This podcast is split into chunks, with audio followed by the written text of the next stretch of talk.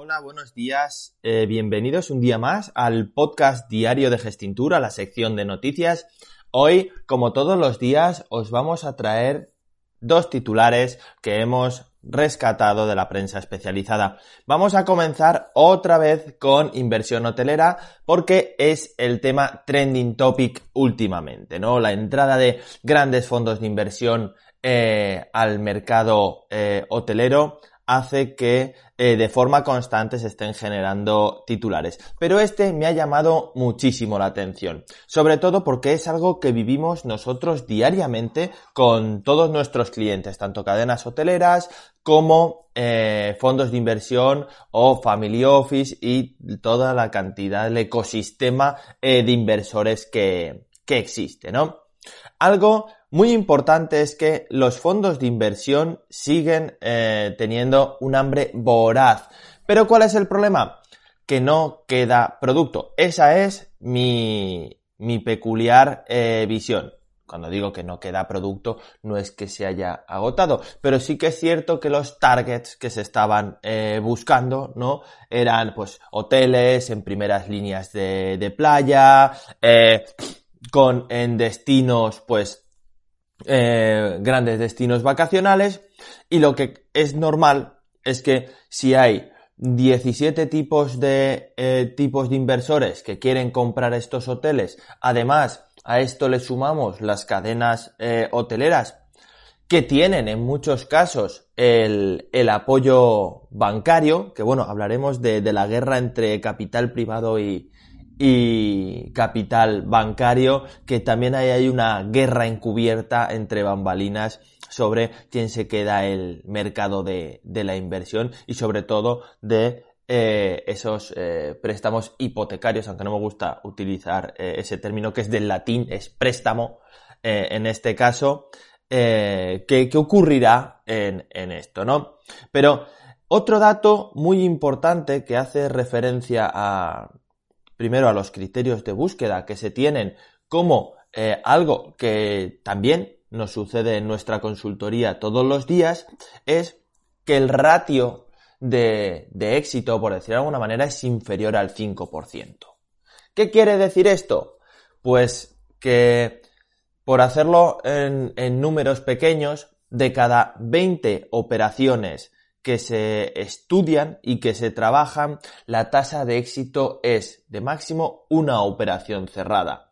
¿Qué ocurre? Que aquí hay muchísimas, muchísimas variables a tener en, a tener en cuenta. Ya no solo esos precios de, venta por habitación, sino que no nos podemos engañar que eh, un hotel no es un bien inmueble, no está afecto por el real estate que sí que lo está, no me, no me malinterpretéis, pero es un recurso productivo. Necesitamos el hotel, que es la herramienta para generar una actividad, por lo cual, si la actividad hotelera no es capaz de generar los cash flows para pagar esa inversión, entonces o la herramienta no es la adecuada o la herramienta está sobrevalorada, que es lo que nosotros intentamos transmitir muchas veces a muchos de nuestros clientes.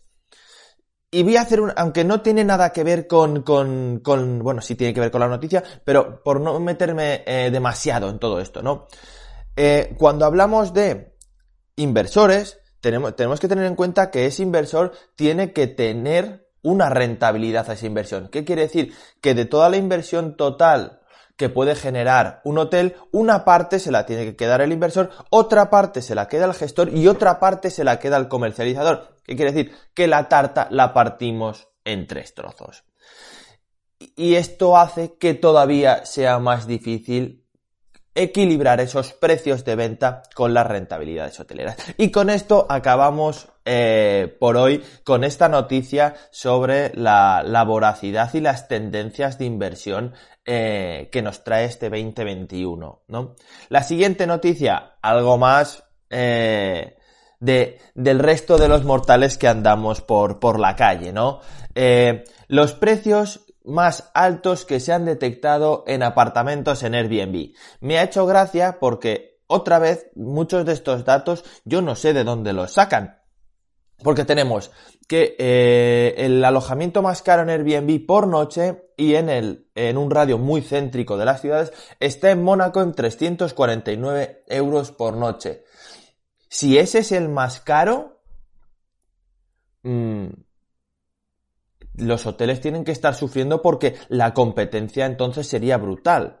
Porque vamos a sobreentender que el precio más caro es el precio del mejor, ¿no?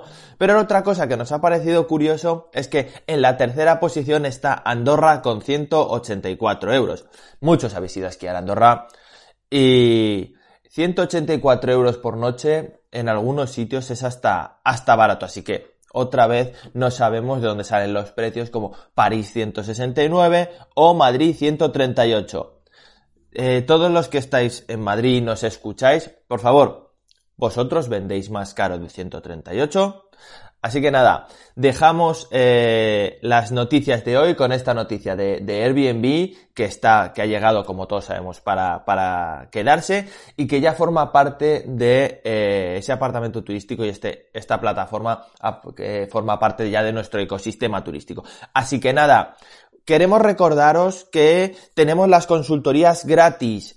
Eh, para poder ayudar a esos pequeños y medianos hoteleros. Solo tenéis que entrar en nuestra web www.gestintour.com y enviarnos un eh, formulario de contacto. Nos pondremos en contacto con vosotros y comenzaremos a dar solución a alguna de todas esas dudas que tengáis. No perdáis esta oportunidad. Así que gracias una vez más por escucharnos y hasta mañana.